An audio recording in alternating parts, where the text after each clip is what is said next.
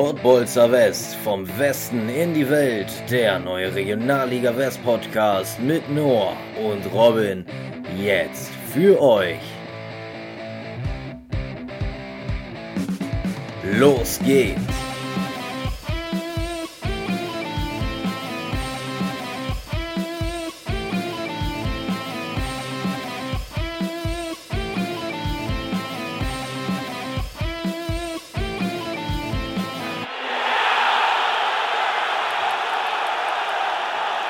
Grüße meine Mama, meinen Papa und ganz besonders meine Eltern. Zitat von Mario Basler. Und damit grüße ich euch, liebe Zuschauerinnen und Zuschauer. Und hallo, lieber Robin, auch dich grüße ich zum heutigen Podcast der Pottbolzer West vom Westen in die Welt zur vierten Ausgabe. Wie geht es dir, Robin, am Ostermontag? Ja, moin Noah. Also ein klassischer Basler. Äh, frohe Ostern allen da draußen.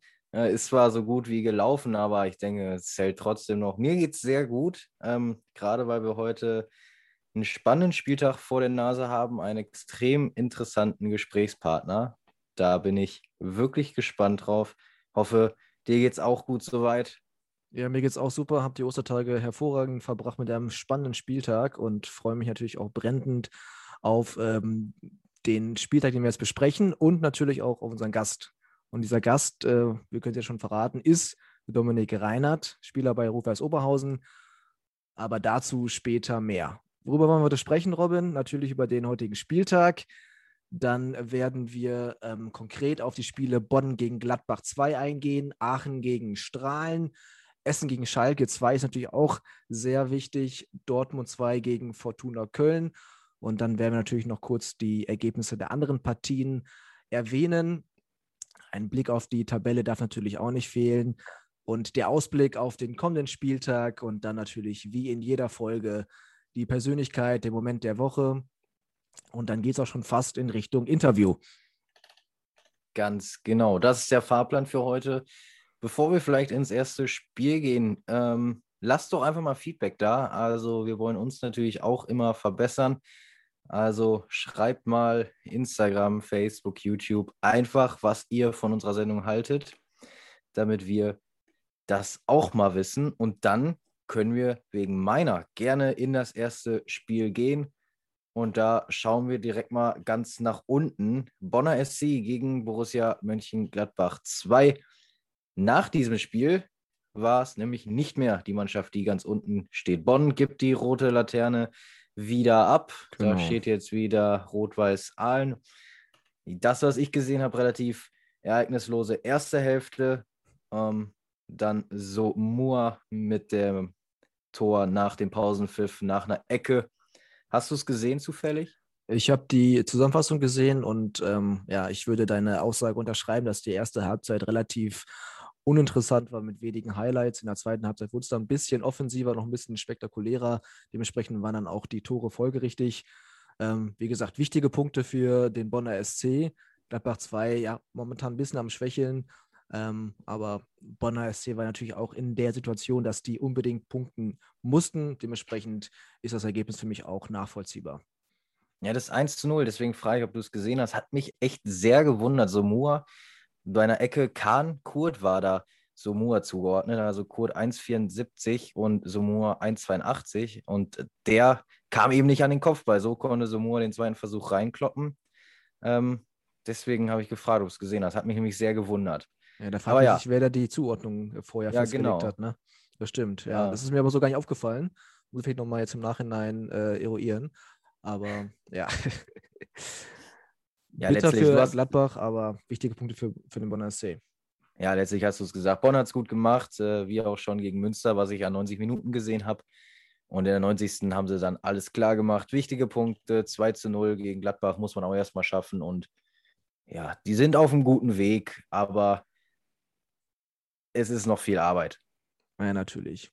Aber wir wissen ja auch, ähm, wie sich die Situation im Abstiegskampf ein bisschen entspannt hat durch den wahrscheinlichen, ähm, die wahrscheinliche Absage der Oberliga. Und deswegen, ja, wird es fast schon auf einen Zweikampf hinauslaufen, würde ich an der Stelle behaupten. Glaubst du, dass da noch eine andere Mannschaft mit reinspielen wird oder wird es entweder Aalen oder Bonner SC? Derzeit sieht ganz nach einem Zweikampf aus, aber erstmal muss man ja auch die endgültige Entscheidung abwarten. Ähm, wenn es so kommen sollte, Oberliga-Abbruch, ich glaube, Mitte April soll es dann feststehen, genau. was passieren wird. Ähm, ja, dann ein Zweikampf, ich glaube, wobei auch Bergisch Gladbach echt nicht weit entfernt ist ähm, und die auch in letzter Zeit nicht viele Punkte geholt haben. Deswegen kann es eng werden. Nach, derzeit sieht es aber nach einem Zweikampf aus. Genau. Ja, wollen wir aufs nächste Spiel schauen? Dann lass uns mal weitermachen mit Alemannia Aachen gegen SV Strahlen. Das äh, war ein 3 zu 2 für den äh, SV Strahlen. In der zweiten Halbzeit, nee, in der ersten Halbzeit hat ja Strahlen zwei Tore machen können durch äh, Kader. Dann in der zweiten Halbzeit wurde dann Marvin äh, Stutt Drucker eingewechselt und dann fing auch Aachen so langsam an, Fußball zu spielen und konnten auch dann durch das Tor von äh, Stuttdrucker und äh, Damani das äh, 2, 1 zu 2 und 2 zu 2 erzielen und dann war es natürlich wieder Kader, der dann äh, den Ausgleich wieder egalisiert hat und ja, das 3-2 geschossen hat und somit auch den Sieg für Strahlen ja, beschert hat. Ja, wichtige Punkte für Strahlen, wobei es ein Spiel von Mannschaften im Mittelfeld. Hast du das Spiel gesehen? Was war deine Meinung darüber? Erstmal finde ich es überraschend, äh, dass Aachen so einen extrem Negativtrend hat. Also da kann, da können einem die Fans schon echt leid tun. Acht Siege jetzt ohne Sieg. Definitiv ja, genau. nicht Aachens Anspruch. Ähm, was natürlich auch irgendwie ein Phänomen ist, da erarbeiten sie sich einen 2-2 nach 0-2 Rückstand und nur drei Minuten später geraten sie wieder in Rückstand. Also äh, bitter, einfach bitter, kann man an der Stelle sagen. Bitter für Aachen natürlich auch ein, ein Indiz für die gute Moral von Strahlen. Ne? Ja, Strahlen ist top. Ich bin sehr von dieser Mannschaft überzeugt. Für mich auch eine der Überraschungsmannschaften. Ähm, haben aber auch einen sehr guten jungen Trainer, muss man auch ja, an der Stelle Fall. sagen. Und wir haben ja in den letzten Spielen ein bisschen geschwächelt. Also jetzt nach vier sieglosen Partien konnte man wieder gewinnen. Dementsprechend ja auch wichtig, denke ich mal, für die Stimmung in der Mannschaft für die letzten Partien jetzt in dieser Saison. Ne? Jo, du sagst aber beide eigentlich nicht mehr wirklich irgendwo mit drin. Genau. Dafür ist die Saison dann noch nicht mehr lang genug, dass Aachen da echt noch reinschlittern könnte. Deswegen denke ich, diese Partie oder diese beiden Mannschaften spielen nur noch fürs Selbstbewusstsein und vielleicht auch für ähm, die Empfehlung auf mögliche Vertragsverlängerung oder ähm, Verpflichtungen bei anderen Vereinen aus höheren Ligen. Ne? Das ist natürlich, natürlich. auch noch eine Sache. Naja gut, wollen wir zum nächsten Spiel kommen? Von ganz unten schauen wir ein bisschen weiter nach oben, beziehungsweise von unten haben wir es ja langsam nach oben gearbeitet. Jetzt sind wir ganz oben angekommen. Rot-Weiß Essen gegen Schalke 2. Es war eine richtige Klatsche für Schalke. 5 zu 0 war es am Ende. Essen wollte da wirklich keine Zweifel aufkommen lassen und ja, ihren Teil auf jeden Fall dazu beitragen, dass man noch eine Chance hat, hier aufzusteigen. War über weite Strecken, also über das ganze Spiel hinweg, eigentlich die bessere Mannschaft. Zur Halbzeit hat man schon 3-0 dann geführt. Und äh, was auffällt bei fünf Toren ist, dass äh, Engelmann kein Tor selbst geschossen hat, aber dafür hat er natürlich ähm, zwei Vorarbeiten gemacht. Also das 1 äh, zu 0 war von Dennis Grote, da Vorarbeit von Engelmann, das 2-0 von Harenbrock. Dann Leverins hat auch dann das 3-0 erzielt. Young war dann bei dem 4-0 beteiligt und ähm, das 5-0 hat dann Maximilian Ponichev gemacht. Also deutlicher Sieg für Rot-Weiß Essen. Aber das bringt natürlich alles jetzt wenig, wenn Dortmund weiterhin punktet. Und dazu kannst du was sagen, Robin. Ja, haben sie gemacht. Ganz kurz noch zu, zum Essen-Spiel. Also fünf Tore, fünf verschiedene Torschützen ist natürlich auch schon äh, ungewöhnlich, sage ich mal. Ja, klar, die bessere Mannschaft. Proni-Chef kommt seit September wieder in die Mannschaft überhaupt. Butz direkt, also auch eine schöne Geschichte. Und ich habe es ja letzte Woche gesagt, wie reagiert Essen? Also nehmen die den Druck mit oder spielen sie befreit auf? Am Wochenende sah es erstmal nach sehr ja. befreit aufspielen aus. Und eine Sache muss ich noch sagen, der steht zwar nicht in der Torschützenliste, aber wie gut ist eigentlich dieser Condé? Also für mich, oder Conde, einer der absoluten Topspieler in der vierten ja. Liga, muss ich sagen. Ähm, auch einer vom Spielertyp, Lieblingsspieler von mir. Äh, krasser Spieler, muss ich wirklich an dieser Stelle mal sagen. Ich war sehr überrascht von, äh, nicht überrascht, ich war sehr überzeugt von ihm in dem ja, Spiel. Okay. Ist mir jetzt so gar nicht aufgefallen, aber er ist äh, Kapitän auf einer wichtigen Position. Müssen wir vielleicht mal in Zukunft ein bisschen genauer anschauen. Wäre vielleicht auch ein Kandidat für unseren Podcast. Könnte man ja mal anfragen. Da kann man definitiv mal anfragen. Aber du hast es erwähnt, bringt alles wenig, wenig denn Dortmund schwächelt einfach nicht. Ja. Also die reißen jetzt keine Bäume aus, aber irgendwie kriegen sie immer die drei Punkte über die Linie. Diese Woche 1-0 gegen Fortuna Köln. Tigges hat das Ding gemacht, vorher schon mit einigen Chancen. Ja, aber am Ende macht er aber das Ding. Ne? Alabak ja, hier mit einem geilen Solo, legt ab auf Tigges, der lässt nochmal zwei, drei Spieler stehen und dann schiebt das ein. Richtig schönes Tor.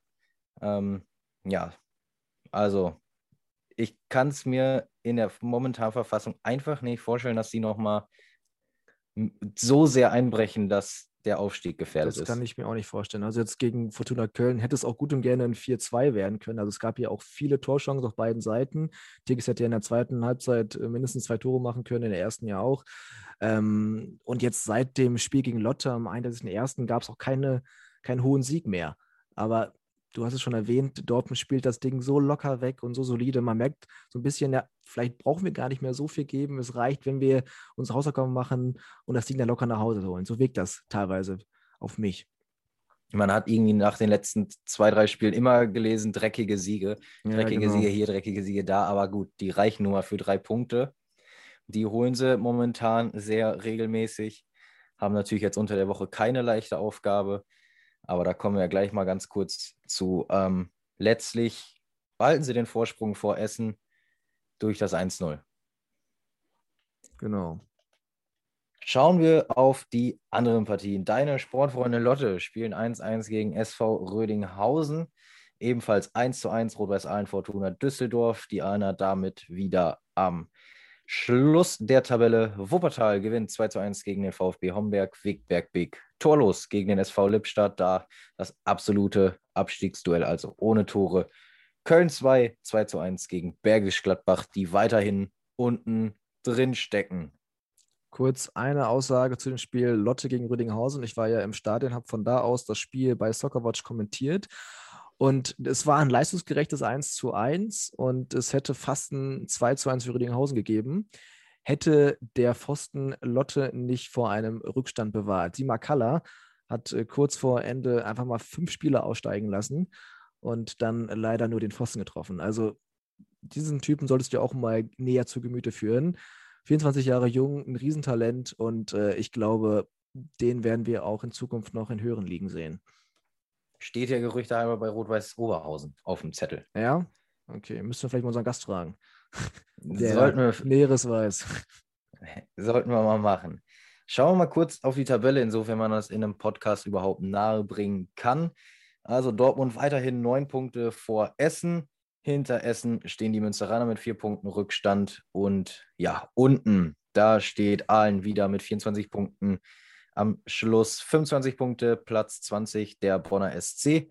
Bergisch Gladbach schon 32 Spiele, aber nur 26 Punkte. Also das Thema hatten wir gerade, da wird es schon noch eng. Vielleicht muss ich die Aussage mit dem Zweikampf äh, nochmal revidieren. Äh, äh, also Bergisch Gladbach ist schon auch noch mehr drin. Also da muss ich auch meine Aussage jetzt ein wenig korrigieren. Davor dann Lippstadt 27 Punkte, auch auf Schlagdistanz. Auch Lotte auf, sieb, auf 17 mit 29 Punkten, nicht aus dem Schneider. Der erste Abstiegsplatz dann belegt vom VfB Homberg. Dazwischen das Mittelfeld, aber da geht es ja in der vierten Liga nicht um Europa, nicht um TV-Gelder. Deswegen die goldene Ananas, sagt man, glaube ich, so schön. Ja, das kann man so sehr schön sagen. so sieht momentan die Tabelle aus ähm, unsere Kategorie Persönlichkeit bzw. Moment der Woche. Was würdest du sagen? Also in dieser Woche tue ich mich da ein bisschen schwer, muss ich sagen. Also im ersten Blick war es natürlich für mich Kader von Strahlen, der da drei Dinger gemacht hat, neun Tore in den letzten zehn Spielen, ist für mich natürlich ein Kandidat, wo ich sagen würde, der hat, hätte es verdient, äh, die Persönlichkeit der Woche zu sein. Ich will mich aber nicht unbedingt festlegen, weil ja, für mich ist auch Tigges die Persönlichkeit der Woche. Der spielte einfach seinen soliden Stiefel weg und hat jetzt wieder das entscheidende Tor gemacht für Dortmund. Deswegen, ich lege mich jetzt fest, ich sage, Tigges ist für mich die Persönlichkeit der Woche, obwohl Kader natürlich auch extrem stark war und wichtig für Strahlen. Wie ist deine Meinung? Definitiv Kader. Äh, du hast gesagt, Tigges hat das eine entscheidende Tor gemacht. Kader hat halt drei entscheidende Tore gemacht. Und äh, nee, auch aufgrund der Tatsache, neun Tore in zehn Spielen, du hast es gesagt, das ist schon stark. Deswegen ähm, Persönlichkeit der Woche für mich der strahlender Kader. Wir müssen uns ja nicht immer einig sein. Ne? Nee, Tigges ist auch eine vernünftige Wahl, gerade aufgrund äh, des entscheidenden Tores und äh, der Tabellensituation. Deswegen kann ich es schon durchaus nachvollziehen. Ja. Tigges ist aber vielleicht auch ein gutes Stichwort, denn es geht ja jetzt in den nächsten Spieltag, englische Woche bereits am Mittwoch und da trifft ja Borussia Dortmund gegen, äh, auf Münster. In Münster wird das Ganze stattfinden. Beide 27 Punkte in der Rückrunde geholt, also Platz 1 gegen Platz 2 und Tigges. Deswegen Stichwort Tigges ist vielleicht nicht mit dabei. Der ah, sitzt okay. nämlich gerade wahrscheinlich im Flieger nach Manchester. Da wird Champions League gespielt. Ähm, wenn er da eingesetzt wird, wird er vermutlich nicht in Münster auflaufen. Genauso wie Ansgar Knauf. Das würde hm. den Adlerträgern natürlich vermutlich gefallen. Sicherlich, ja. Und ich denke mal, dass er gerade ganz andere Flaus im Kopf hat, als das Spiel gegen Preußen Münster am Mittwochabend.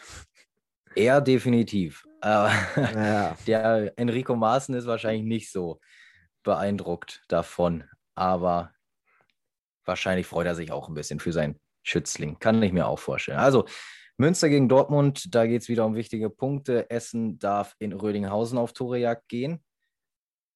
Dann für dich extrem spannendes Spiel. Das wird sehr spannend.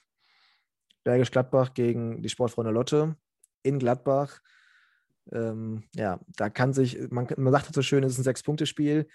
Ähm, Lotte kann sich da sicherlich gut absetzen von Gladbach, aber Gladbach kann auch nochmal sich ein bisschen Raum verschaffen. Dementsprechend eine sehr spannende Partie und ich bin gespannt, ähm, wer die Partie für sich entscheiden wird. Und dann haben wir natürlich noch ein weiteres Spiel, was äh, auch eine Mannschaft aus dem Keller betrifft. Der Bonner SC ist zu Gast bei Rot-Weiß Oberhausen.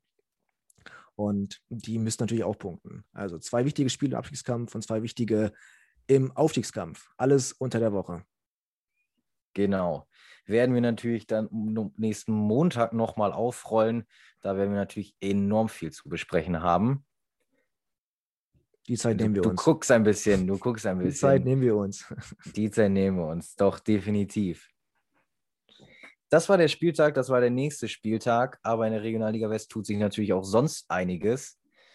Da haben wir eine kleine neue Kategorie eingepflegt, wenn du mal was dazu ja, sagen genau. möchtest. Ja, genau. Also, der die Saison neigt sich so langsam am Ende zu und äh, es tut sich so einiges bei den Personalplanungen bezüglich der kommenden Saison.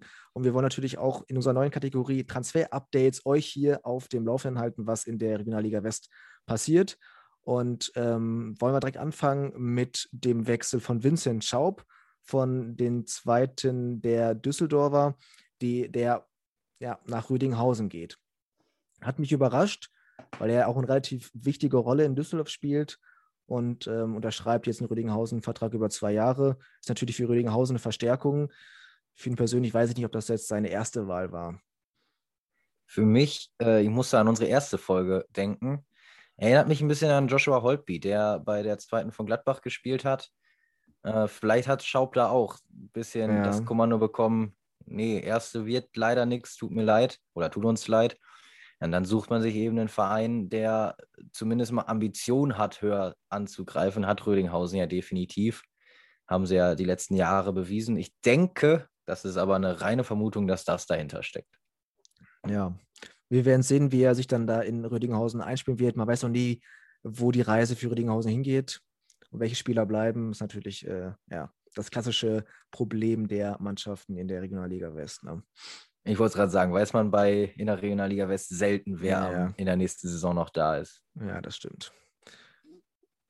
Willst du den nächsten Transfer vorstellen? Ein weiterer Abgang auf Düsseldorfer Seite ist Enrique Lofolomo.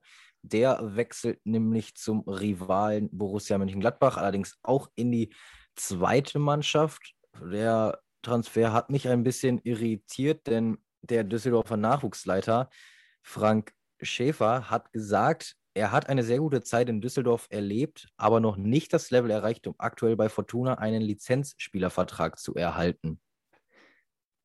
So. Okay. Mhm. Schon also, mal Statement auf jeden Fall. Der Nachwuchsleiter von Düsseldorf sagt, er hat nicht das Potenzial, er hat momentan, momentan nicht den Stand, ja. in der zweiten Liga zu spielen und dann geht er zu Gladbach 2.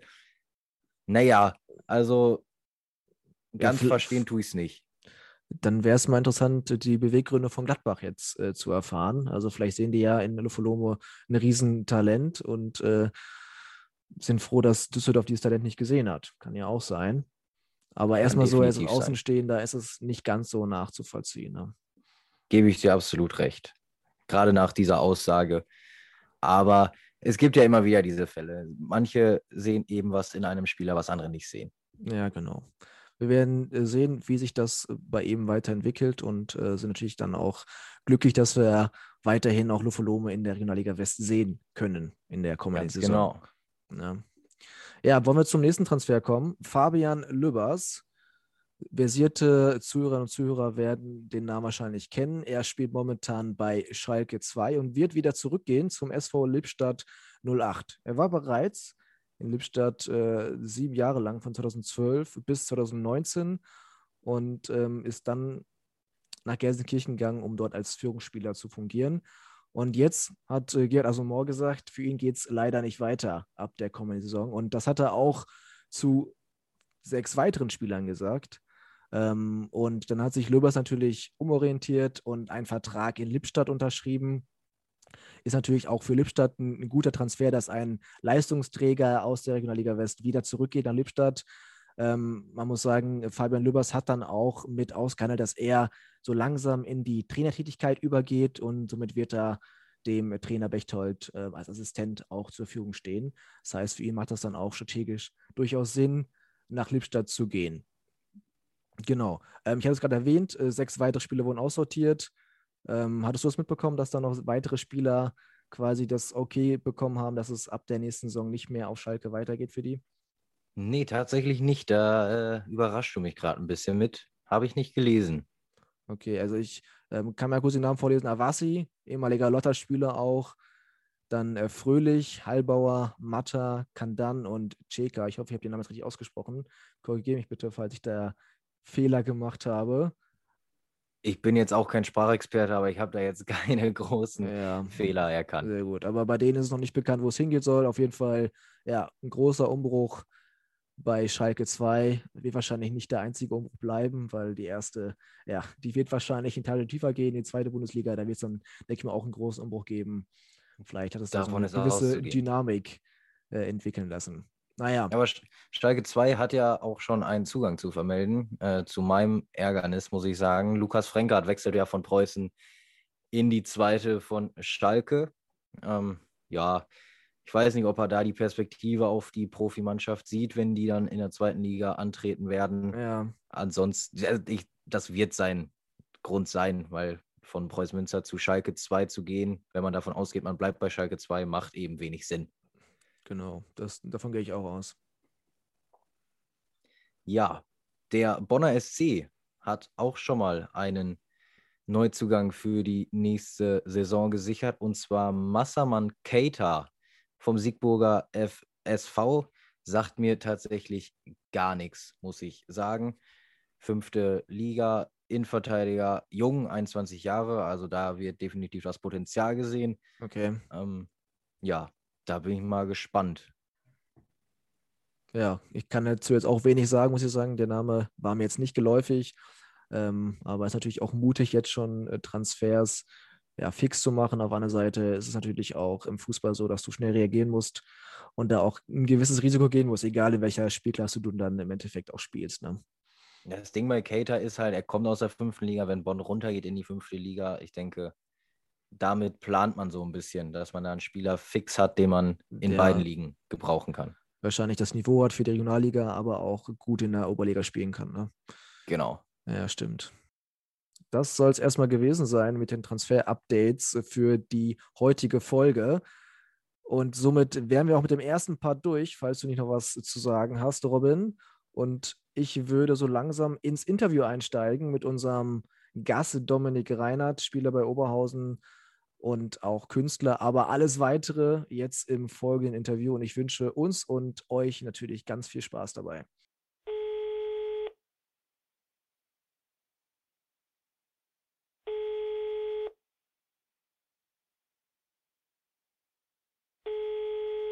Ja, bei uns im Gespräch ist jetzt Dominik Reinhardt von Rot-Weiß Oberhausen am Wochenende noch auf dem Platz, jetzt bei uns im Podcast. Schön, dass du da bist.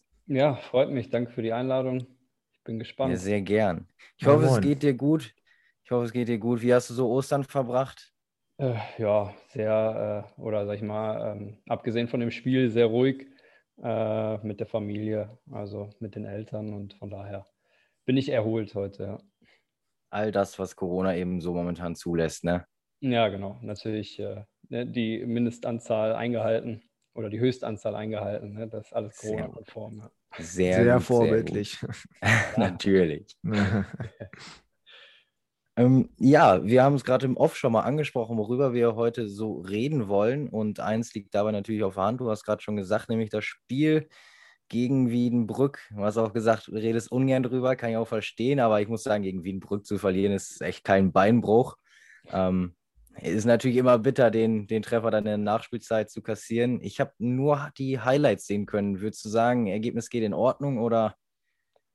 Äh, ja, also wir wären, glaube ich, hinten raus dann schon gern mit einem Unentschieden äh, nach Hause gefahren, äh, weil wir gemerkt haben, gerade in der Schlussphase, dass Wiedenbrück immer stärker wurde und äh, wir gar nicht mehr so richtig für Entlastung sorgen konnten. Deswegen wären wir mit einem Unentschieden froh gewesen, was eigentlich schon fast dafür spricht, dass äh, Wiedenbrück dann verdient gewonnen hat, weil sie am Ende wirklich die aktivere Mannschaft war. Ne? Aber mhm. so, wenn man das ganze Spiel eigentlich sieht, äh, ja, hatten wir deutlich mehr Ballbesitz, äh, nur wie gesagt die klaren Chancen und dann die Tore am Ende macht halt Wiedenbrück. Kann man so oder so sehen. Ich meine, das Ergebnis steht jetzt, da lässt sich eh nichts mehr ändern. Von daher nehmen wir es so, wie es ist. Das ist wohl wahr, aber für dich ja eigentlich erstmal ein schöner Tag. Ne? Seit dem 11. Spieltag wieder in der Startelf gestanden. Mhm. Hattest ja lange nicht so einen leichten Stand in Oberhausen. Also, ähm, ja, wie, wie geht man mit solchen Situationen eigentlich um? Also. Ja, also was heißt leichten Stand in Oberhausen? Ich bin jetzt äh, schon sieben Jahre da. Also ich hatte mal einen leichten ja, na klar, Stand dort. Ne? Äh, also ich meine nur phasenweise. Ja, ja, genau, phasenweise. Nee, von daher, ähm, das ist eigentlich auch schon das, so, was einem ein Stück weit Kraft gibt für, für Phasen, wo es nicht gut läuft, ne? dass man sich einfach auf das beruht, äh, ja, wann oder ne, dass man weiß, wie, wie, wie gut man ist, was man kann, ähm, dass man daran arbeitet, dass eben die Hochphase wieder zurückkommt. Ja, jetzt habe ich natürlich die Chance wieder bekommen äh, von Beginn an, nach, nach einer langen äh, schlechten Phase, ne, wenn wir jetzt bei den Phasen bleiben. Äh, war auch eigentlich bis zur, ich glaube, 45. Minute ganz, ganz gut von mir. Äh, dann bin ich natürlich äh, nicht ganz unschuldig an dem Elfmeter oder mhm. schon hauptverantwortlich. Ne? Und ähm, ja, das ist natürlich nervig. Also da geht man dann mit einem richtigen Scheißgefühl in die Kabine, will es unbedingt in der zweiten Halbzeit wieder gut machen, aber ja, so richtig ist es halt nicht gelungen. Also auf der einen Seite schön, wieder dabei zu sein, dass man dann aber so ein, so ein Ding mitmachen muss. Äh, ja, das vermeidet man dann lieber als Fußballer. Ne? Ja, eine ja. Woche vorher hast du ja noch einen Elfmeter rausgeholt. Also. Ja, gut, das habe ich jetzt auch schon ein paar Mal gehört. Also irgendwo gleicht sich das auch immer wieder aus. Ne? Naja. Ne? Aber naja, man nimmt, wie es kommt. Und äh, ja, klar. Wir, wir haben ja am ja, Mittwoch schon wieder die Chance, alles, alles besser zu machen. Und dann schauen wir mal, dass es auch gelingt. Du hast gerade schon erwähnt, du standest jetzt seit langem wieder in der Startelf und hast dich darüber auch äh, entsprechend gefreut. Ähm, Wann hast du dann von deinem Starteinsatz erfahren? War das für dich schon zwei Tage vorher klar oder wann erfahrt ihr das immer generell? Äh, also klar war es mir, oder klar kann es bei unserem Trainer eigentlich äh, nie sein. Das sagt er auch immer ganz gerne, dass er eigentlich über Nacht schon mal noch eine andere Idee haben kann. Deswegen äh, zu 100 Prozent sicher ist man okay. sich da nie. Aber äh, wir trainieren meist Donnerstag schon im taktischen Bereich, also im, im ja, 11 gegen 11 oder 11 gegen 0. Und ja, da habe ich halt dann schon gemerkt, dass ich da in der, in der A11 bin von daher konnte ich mich ab Donnerstag schon mit dem Gedanken mal anfreunden, dass es da am Samstag von Beginn an auf den Platz geht. Äh, ja, von daher, das, das hat sich dann über Freitag dann auch bestätigt und Samstag dann auch gezeigt. Ja. Also ihr trainiert ja am Donnerstag und dann werden die Läppchen verteilt und dann wird ja nicht klar, äh, benannt, wer in der ersten Elf steht, aber man kann dich dann deinen Teil dabei denken, wahrscheinlich, ne? Genau, so leicht kristallisiert sich das heraus, ja, ja. Ja, okay. Und wenn du jetzt so ein Spiel gehst, hast du da feste Rituale oder bist du eher so der lockere Typ, der noch eine WhatsApp schreibt oder noch kurz einen Schnack hält? Hm, ja, ich glaube, ein gesunder Mix äh, hat sich da bei mir so etabliert. Äh, ich hatte ganz zu Beginn, als, als ich mal, jüngerer Spieler, ne, dann ist man noch mal ein Stück vielleicht nervöser, hat dann so seine, seine Rituale, seine Abläufe, an die, die man sich klammert. Mhm. Ähm, so äh, WhatsApp-Geschichten ist sowieso bei uns äh, das Handy ähm, ab einer Stunde vor, vor Anpfiff tabu. Da ist dann nur der am Gerät, der, der die Musikbox betreibt. Also da kann man sich schon mal nicht irgendwie wie, äh, ah, okay. Zeit vertreiben. Aber ja, ich gehe mit einem, sagen wir mal, gesunden Selbstvertrauen ins Spiel, sodass ich da jetzt nicht unbedingt äh, irgendwelche Rituale habe, weil die können einen natürlich auch so ein bisschen einengen. Ne? Wenn man jetzt mal dann doch vergisst, den Schuh zuerst oder erst den rechten und dann den linken anzieht und dann äh, ist man da verunsichert. Naja. Das kann ja genauso gut auch äh, negative Aspekte haben. Von daher, ja, habe ich mich da so ein bisschen, äh, ja, bin ich immer ein bisschen lockerer, glaube ich. Ja. ja. voll, daran muss ich immer schon mal denken, wenn man dann mal, also man braucht ja eine Liste, wenn man so eine, wenn man Rafael Nadal jetzt mal anschaut, der hat ja eine ganze Liste von Ritualen, wenn da mal was schief geht, was mhm. macht er denn dann? Das habe ich mich schon oft gefragt, muss ich ja, sagen. Ja, es ist tatsächlich ein sehr interessanter äh, Aspekt. Ähm, ganz zufällig hat äh, ein guter Freund von mir, der Robin Udick, Torwart von, von Strahlen, äh, sein Psychologie, äh, Psychologiestudium bzw. Bachelorarbeit über das Thema genau geschrieben, über ah, okay. Rituale im Sport. Und äh, da haben wir uns oft drüber unterhalten und sind dann eigentlich auch zu den Ergebnissen gekommen, ne, dass du positive Effekte hast, dass du eben, ne, dass es dir Sicherheit gibt, aber genauso gut kannst genau in die andere Richtung gehen wenn eben mal ein Fall nicht eintritt, du es vergisst oder es überhaupt nicht erfüllt ja. werden kann. Ne? Äh, ist spannend. Deswegen, also am besten gar nicht erst anfangen, dann kommt man nie in die Bredouille, ja. Also ich hatte ein Interview gelesen in der Vorbereitung aus dem Jahr 2013 und da wurdest du auch gefragt, ob du gewisse Rituale hast und oh, da ja, war dein einziger Punkt, dass du immer zur selben Uhrzeit das Essen zubereitest und zu dir nimmst und äh, dann zum Training oder zum Spiel fährst. Also das waren so die einzigen Punkte, die du da damals genannt hattest. Ne? Also okay, ja deine, gut, dann bestätigt das ja eher schon fast. Ja, genau, würde deine ja. Aussage jetzt bestätigen, auf jeden Fall. Ja, ja, aber es ist nicht auf, also das Essen ist jetzt nicht auf die Sekunde getimt. Ne? Also, also. ich habe so grob die Zeit, die ich da äh, vor dem Spiel dann was esse. Ja. Da hat aber jemand im Archiv gekramt. Da habe ich aber ganz genau nachgegoogelt. Ja, ja. Nicht, dass ich da hier im Kopf und Kragen regel und nachher habe ich auch so eine Liste da irgendwann mal von mir. Da, da, kommen noch ganz andere Punkte gleich. Nein, Spaß. Oh. oh. Einmal noch zurück aufs Spiel. Äh, ich habe es in der Anmoderation gesagt, gegen Wiedenbrück zu verlieren, kein Beinbruch, weil Wiedenbrück für mich so ein bisschen die Überraschungsmannschaft der Saison ist. Hast du so eine Mannschaft, wo du sagen würdest, hätte ich so nicht erwartet? Äh, positiv oder negativ? Ja, sowohl als auch. Ja. ja, es gibt natürlich, also ja, überraschend tun mich eigentlich oder tue ich mich schwer mit da was zu sagen, weil es in jeder Saison diese, diese Überraschungen gibt und äh, was so ein Stück weit klar war, fangen wir mal so an, äh, dass, dass äh, Essen und Dortmund um den Aufstieg spielen, ähm, ja. dass Münster sich so dranhält und auch Fortuna Köln. Pff, hätte ich jetzt so auch nicht erwartet, muss ich sagen. Ähm, aber äh, sonst positive Überraschungen finde ich äh, Aufsteiger wie, wie ähm, äh, Strahlen, die es gut machen. Ähm, oder auch Homberg, äh, die spielen, spielen ganz gute Runde, haben oft Überraschungsergebnisse mit drin. Und äh, ja, von den negativen äh, Aspekten, wo ich überrascht bin, dass so Vereine es oder sich schwer tun dieses Jahr oder diese Saison, als Sportfreunde Lotte, ne, das, das wundert mich. Ähm, aber ja, ansonsten bei uns natürlich auch. Wir sind eigentlich auch immer in der, in der Spitzentruppe mit drin, deswegen mhm. überrascht auch. Ähm, nee, aber klar, das sind so die, die, die mir jetzt sofort in den Sinn kommen. Also in Oberhausen überrascht ja im negativen Sinne die Hinserie und im positiven Sinne die Rückserie quasi. Ne? überrascht beides, richtig. Ja, genau.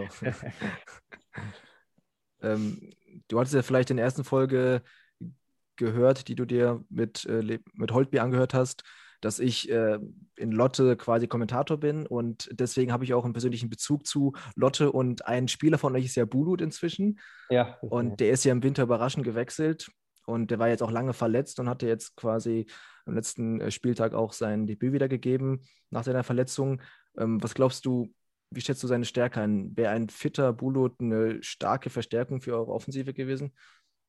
Auf jeden Fall. Also ähm, ich meine, um seine Stärken äh, weiß ja jeder oder die meisten, ne, die, ähm, die so ein bisschen seinen Werdegang verfolgt haben.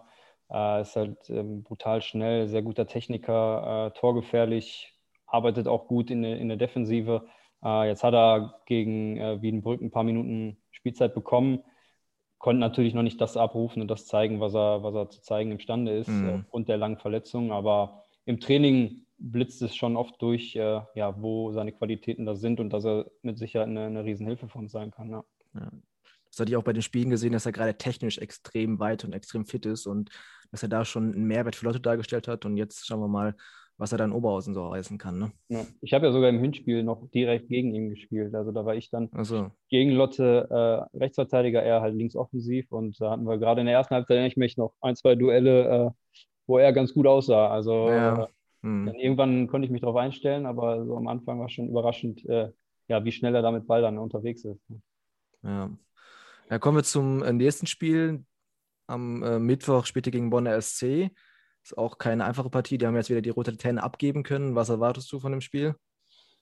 Äh, ja, eigentlich so wie du es sagst, wird kein, kein einfaches Spiel. ähm, Bonn, ähm, die sind, ja, ich will nicht sagen, die haben sich jetzt so gefangen, weil das wäre ein bisschen äh, spät, wenn man es wenn jetzt sagen würde, aber ja. äh, ist auf jeden Fall immer eine Mannschaft, die, die alles investiert, Vollgas gibt, äh, wo ich auch einige Spieler kenne, mit denen ich in der Vergangenheit zusammengespielt habe ähm, Dario Schumacher, Daniel Sumoa, das sind Jungs, die sind, äh, ja, sind top, haben Top-Qualitäten. Mhm. Ähm, ich erinnere mich aber eigentlich ganz gerne immer an Heimspiele gegen Bonn zurück, äh, weil wir da immer ganz gut ausgesehen haben.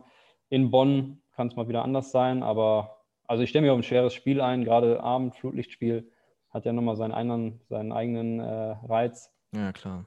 Deswegen, aber äh, wir, wir sind natürlich mit, mit Wut im Bauch. Ähm, umso unangenehmer für Bonn dann auch am Mittwoch.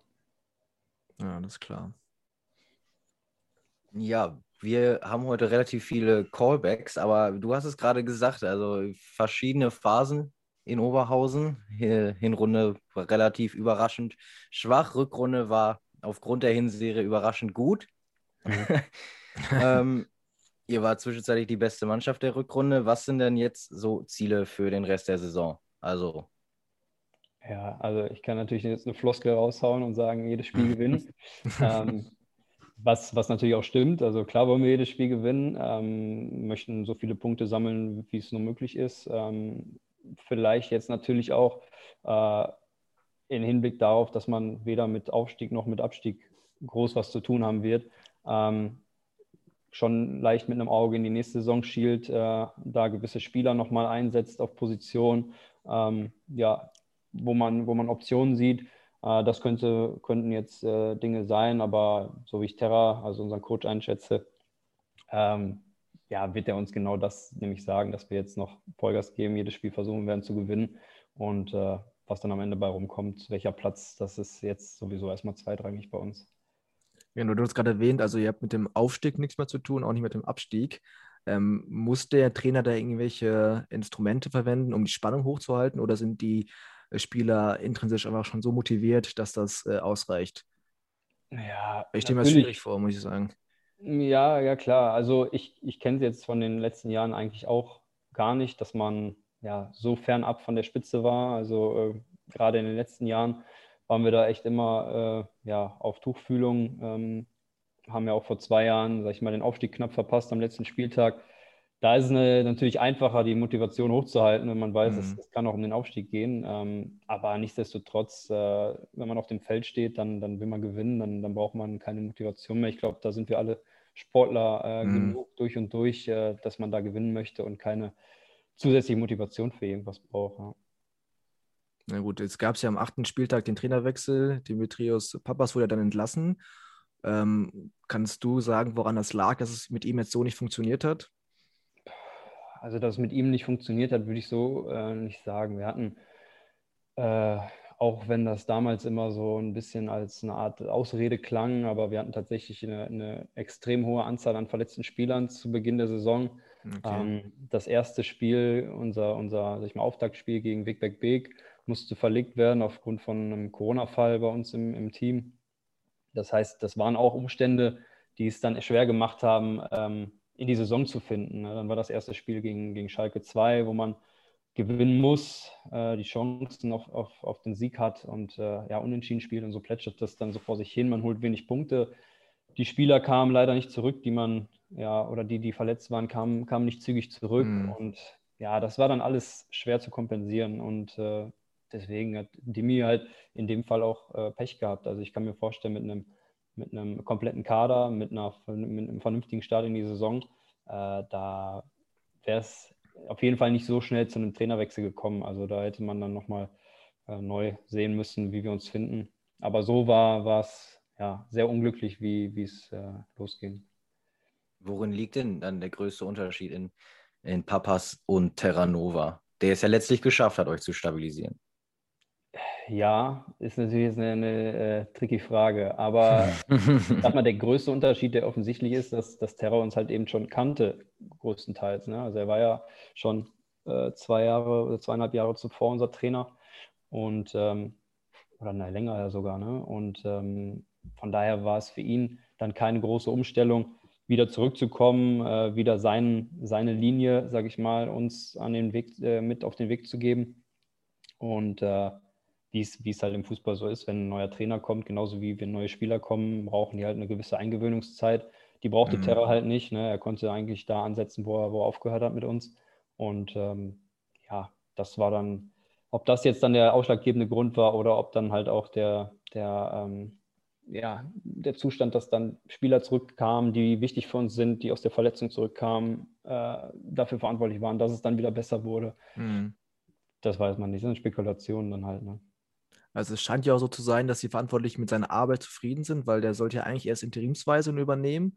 Und jetzt äh, laut Transfermarkt hat er einen Vertrag bis 2022, also wohl auch längerfristig dann, ne?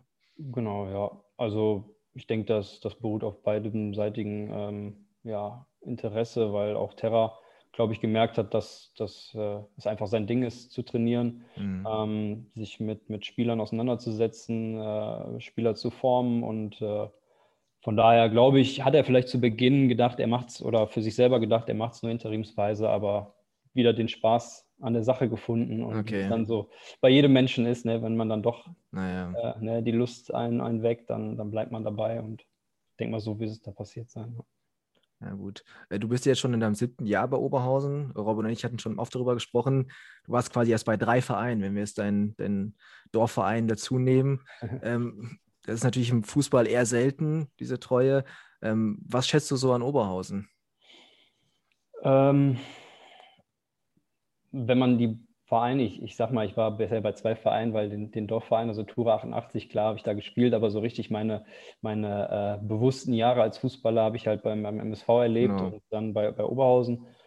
Und dadurch, dass ich halt meine Jugend bei, beim MSV verbracht habe und da so die, die Werte, die so ein, so ein ich sag mal, ein, ein Ruhrpott-Verein äh, mit sich bringt, schon von klein auf mit aufgenommen habe äh, und dann der Wechsel irgendwann zu Oberhausen kam, gemerkt habe, da ist, da, da ist jetzt kein großer Unterschied. Das ist sehr ähnlich hier vom mhm. Drumherum und ähm, wie hier miteinander umgegangen wird. Also sehr herzlich, sehr offen, aber auch sehr ehrlich immer.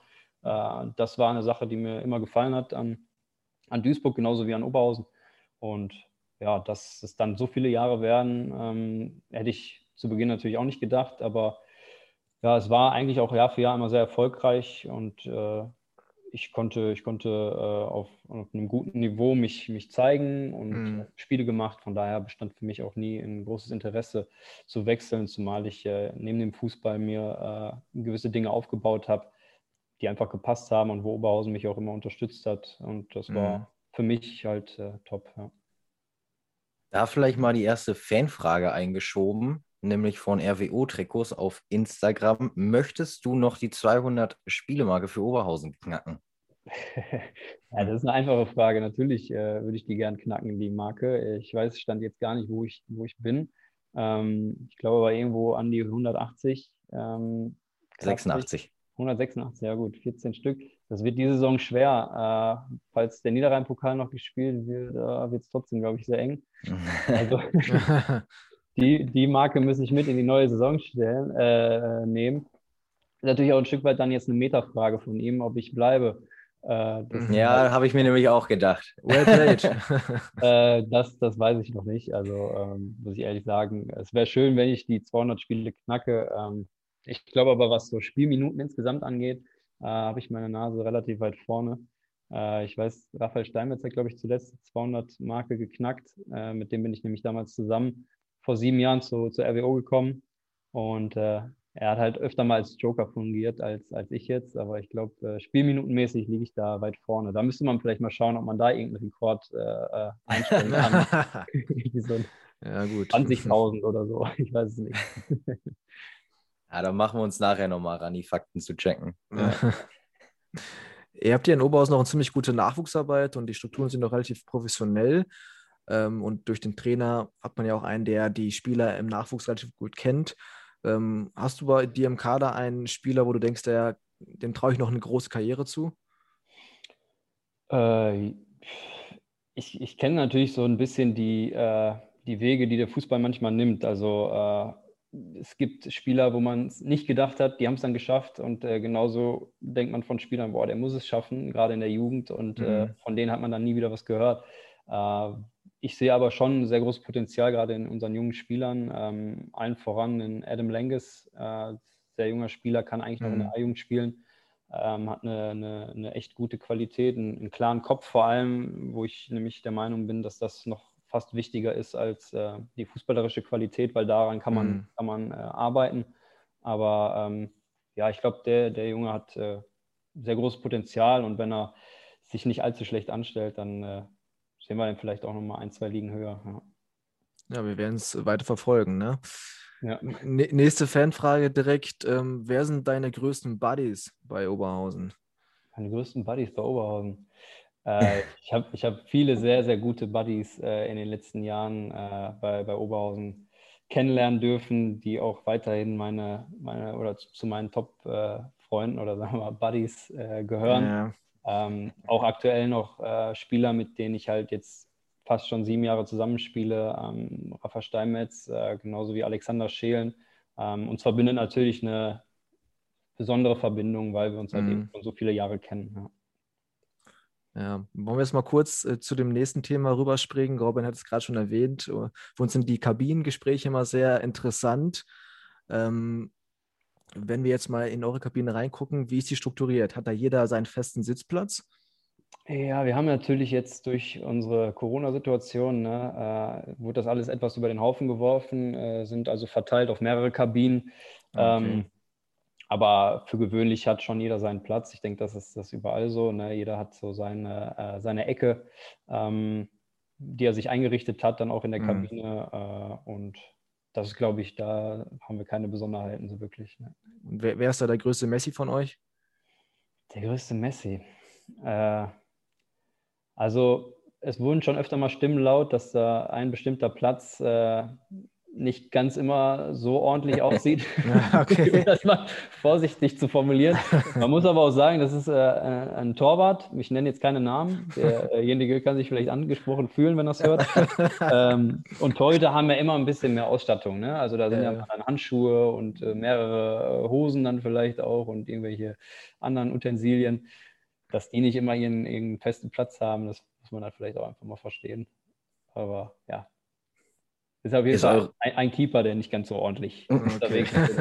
Ja, muss reichen. Versuchen wir auch mal hinterher zu kommen, wer das ja, ist. Ja. ist eure Kabine denn eher Bundesliga oder eher Kreisliga? Von der Ausstattung her oder von den Themen oder welche, äh, welchen Bereich sprichst du da an? ich dachte an die Ausstattung, aber Themen wäre auch äußerst interessant. Ja, so Oberhausen hat ja mal Bundesliga gespielt, also von daher an der Ausstattung hat sich nichts geändert. Ähm, okay, okay. es war also zu einer gewissen Zeit mal Bundesliga. Ähm, er ist auch jetzt immer noch äh, wirklich top. Ähm, wir, wir, finden alles vor, was wir brauchen. Wir, wir haben unsere Klamotten am, am, Platz liegen, wenn wir in die Kabine kommen. Es wird alles vor Ort gewaschen. Also wenn wir da irgendwas was benötigen, ist es auch am nächsten Tag oder am gleichen Tag dann auch sofort vorhanden. Ähm, ja, und von den, von den Themen her, äh, glaube ich, da sind wir genauso eine Mannschaft wie äh, in jeder anderen Liga auf der ganzen Welt auch. Äh, da geht querbeet einmal alles. Okay. Gibt es bei euch in der Kabine dann irgendwelche Besonderheiten wie ein Whirlpool, Eistonne oder Schwimmbad oder ist das dann doch ein bisschen klassisch gehalten? Ja, es ist klassisch gehalten. Ähm, wir haben eine, eine Eistonne, die mhm. haben wir, ähm, da haben wir selber uns ein bisschen was, äh, sind wir kreativ geworden, sagen wir mal. Okay. Äh, aber nee, Whirlpool, da haben wir, haben wir nicht. Wir haben, wir haben die Möglichkeit, ähm, extern über, über einen Sponsor eine, eine Eisbox zu nutzen, also eine Kältekammer. Mhm. Ähm, mhm. Also deswegen sage ich, wenn man irgendwie als Spieler da was braucht, dann, dann kann man da immer wieder an den Verein herantreten. Auch wenn man jetzt sagt, man hätte mal ganz gerne irgendwie eine Runde Whirlpool. Äh, ich glaube, da wird dann auch eine Lösung gefunden. Wo es dann stattfindet, das, das weiß ich nicht, aber äh, da wird auf jeden Fall immer alles gegeben, dass man da top vorbereitet in die nächste Partie kann. Ja. Welchen Spieler hast du noch nie in der Eistonne gesehen? Ich selber bin sehr selten in der Eistonne, muss ich gestehen. Okay. Ähm, aber sonst man muss sagen, es gibt welche, die sieht man da immer und dann gibt es welche, die hat man da noch nie gesehen. Ja, okay. äh, der eine braucht es, der andere denkt, er braucht es nicht. Äh, ich sag mal, solange man sich nicht verletzt, äh, ist man da auch nicht angreifbar. Aber ja. es ist halt jeder so ein bisschen anders gestrickt. Der andere lässt sich lieber massieren, der andere geht wieder lieber in die Eistonne. Dann haben wir auch ein paar, die, die schwören auf die Kältekammer. Also äh, da ist jeder auch relativ frei. Also mhm. ist keiner gezwungen, irgendwas zu tun. Und äh, solange man sich selber gut fühlt, ist das, glaube ich, die Hauptsache. Ja. Profi bei Oberhausen müsste man sein, wenn ich das so höre. Hört sich gut an, ja. Hört sich ziemlich gut an. Äh, wie sieht denn bei euch eine klassische oder die klassische Oberhausener Siegesfeier aus nach dem Spiel? Boah. Jetzt mal abgesehen von Corona vielleicht, mhm. vorher. Die klassische Siegesfeier, ja, ich glaube, da sind wir auch nicht ganz anders als, als äh, andere Mannschaften. Ähm, ich gewinne ganz gerne äh, natürlich zu Hause mit, mit den Fans, weil dann äh, geht man nochmal die Ehrenrunde nach dem, nach dem Abpfiff, klatscht ab, äh, lässt sich äh, feiern, ne, wie es sich gehört, äh, macht dann nochmal eine Humba. Ähm, das ist natürlich das Beste. Ähm, aber auch auswärts, wenn man da gewinnt, dann, dann kann die Busfahrt auch mal ganz gut sein. Äh, da haben wir dann auch einen Kühlschrank mit ein paar Kaltgetränken. Äh, das ist ähm, auch nicht, nicht verkehrt. Ne? Also mhm. da, äh, aber da sind wir jetzt nicht, da haben wir jetzt keine besonderen Sachen. Ne? Also die klassische Schlagermusik, so wie bei, hat sich bisher herauskristallisiert, dass überall nach Musik Schlager läuft. Ja. Ja, wobei da sind wir dann vielleicht doch anders, weil ähm, gerade unser DJ dieses Jahr ist äh, Bastian Müller und der, äh, der ist so ein kleiner, ähm, sag mal, äh, verkappter Spanier, sagen wir mal. Und äh, okay. er läuft dann auch immer ganz gern, äh, er nennt es äh, Radio Ibiza. Und dann ah. läuft da Reggaeton und, und ja, so ein bisschen spanische Hausmusik. Das ist auch, auch nicht schlecht. Also finde ich fast schon besser als Schlager würde ich sagen. Ja. Wurde er von dem Kader gewählt als äh, DJ oder? Nee, der hat sich da äh, selber. Hat sich da reingemogelt. Ja, reingemogelt, hat sich auch bewiesen, ein Stück weit. Fest, okay. fest gespielt als DJ, muss man sagen. Ja. ja Kabinen-DJ sein muss man sich einfach verdienen, glaube ich. Ja, ja, klar. Du hast, äh, die Leute abholen. Ähm, ich war auch selber eine Zeit lang mal Kabinen-DJ und äh, kam auch gut an, nur man merkt dann, die Leute werden irgendwann kritisch ne, und äh, wollen dann auch nicht immer das Gleiche hören. Also man muss schon abliefern dann. Ne. Die Leute werden auch immer jünger und dann ist vielleicht auch der Musikgeschmack ein anderer. Ja, ja, genau, genau. Kann auch sein. Ja. man darf sich nie ausruhen, das stimmt.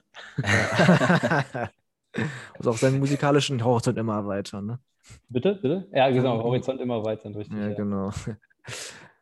Wie sieht denn bei euch die Versorgung nach den Spielen aus? Also ich sehe das in Lotte, da gibt es ganz gerne auch mal eine Pizza. Ist mhm. bei euch auch ähnlich? Hm, Pizza gab es bisher noch nie, muss ich sagen. Ähm, wenn wir Heimspiele haben, dann haben wir ein gemeinsames äh, Essen im, im, in unserem VIP-Raum, der natürlich im Moment äh, leer ist. Also da mhm. sind wir dann als Mannschaft, kriegen da dann äh, Essen und bei Auswärtsspielen wird sich gekümmert, dass wir dann von einer Pizzeria irgendwo vor Ort äh, dann aber Nudeln äh, bekommen. Ah, okay. Also äh, ja, wir, wir, fahren nie hungrig nach Hause. Also da wird schon immer was sein. Pizza müsste man vielleicht mal schauen, ne? dass man da bei einem, bei einem Sieg das mal einstreut. Hört mm. sich gar nicht so schlecht an. Ne? Ja, eigentlich nicht. Also ich sehe einfach mal viele glückliche Gesichter an Lotte, wenn es dann Pizza gibt. Ja, wenn das Spiel dann wieder wegmacht, dann. Ja. Wo, wobei in der Rückrunde hat man auch schon mal gewonnen. So ist es ja nicht. Ne? Ja, dann schmeckt die Pizza ja besser. Ja, ja genau. Man, man kennt es ja aus der Bundesliga, es gibt immer diese ähm, obligatorischen Strafkataloge. Habt ihr die auch in Oberhausen? Und äh, was ist da so eine besondere Strafe? Ja, auch da muss ich euch enttäuschen. Also äh, was Besonderes, eine besondere Strafe gibt es nicht. Also es ist alles schon vorgekommen. Ähm, Wenn es jetzt so, sag ich mal, ähm, ähm, ausgefallen ist, äh, dass das nicht auf dem Strafenkatalog steht, dann liegt es immer im Ermessen des Trainers, wie er das bewertet.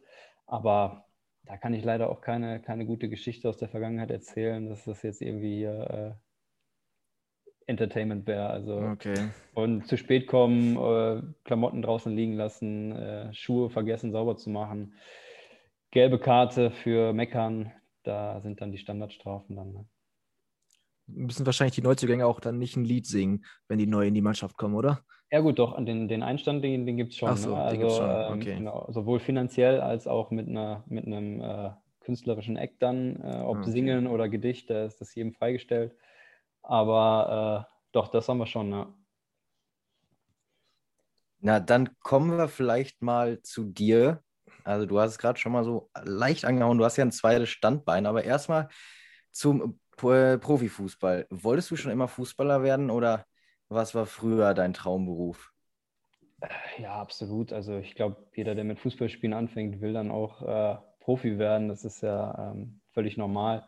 Äh, man, man, man schaut schon als kleiner Junge dann äh, in der Bundesliga oder, oder ähm, äh, träumt davon, halt irgendwann selber mal in den Stadien zu spielen und zu stehen. Also das ist, glaube ich, dann der, der Wunsch und der Traum von jedem.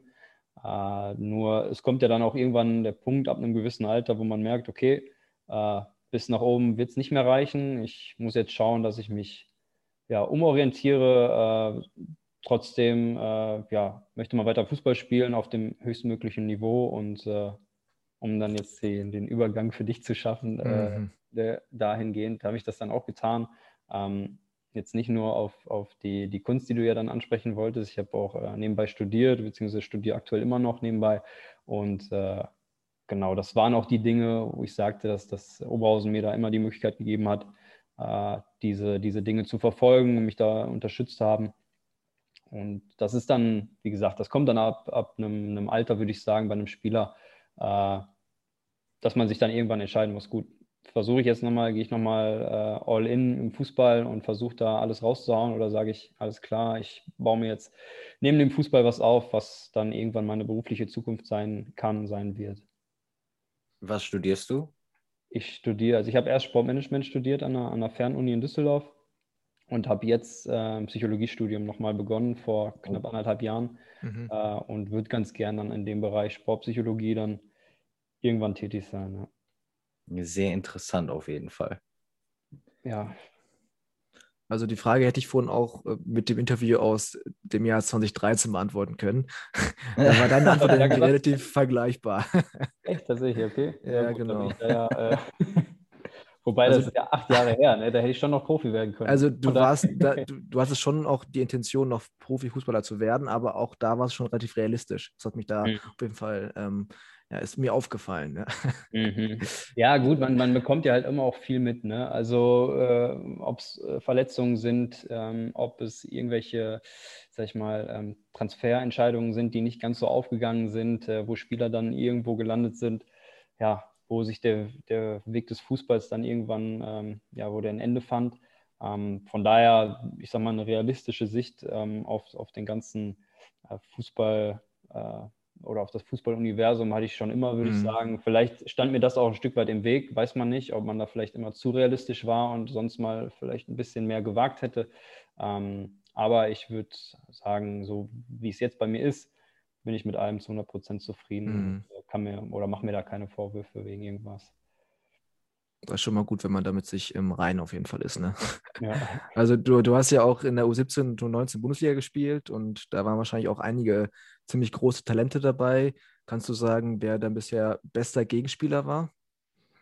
Mein bester Gegenspieler. Wir, ähm, wir haben, wie du schon sagst, in der U17 und U19 Bundesliga dann natürlich auch gegen ja, Dortmund Gladbach gespielt, wo dann äh, ja, Jungs gespielt haben, wie ich glaube, Mario Götze war einmal dabei. Ähm, Mhm. War, Dahut war sogar dann nochmal äh, bei Gladbach Amateure dann ein Gegenspieler. Äh, das sind natürlich Spieler, wo man jetzt weiß, ähm, das sind dann ja absolute Top, Top-Stars mhm. geworden.